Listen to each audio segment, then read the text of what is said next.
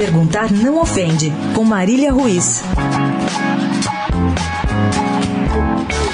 Enquanto a seleção está na França para amistosos de sexta-feira contra o Japão, com o festejado Tite e o prestígio da camisa bem recuperado, e José Maria Marinho está em Nova York, onde ontem começou seu julgamento, quem não gostaria de saber qual foi a agenda de compromissos do senhor Marco Polo Del Nero?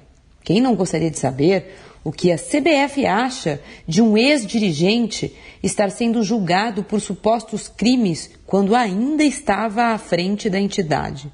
Nada sobre isso no site da CBF, nada. Nenhuma informação da assessoria, nem por e-mail, nem por telefone, nem por sinal de fumaça. No site oficial da entidade, destaques para o encontro no último dia 1 de Cartolas para discutir propostas, eu vou ter que rir, de seguranças para o torcedor, um encontro de confraternização de patrocinadores na Granja Comari e também uma matéria sobre o encontro de assistentes sociais dos clubes. Seu time tem um, sabia?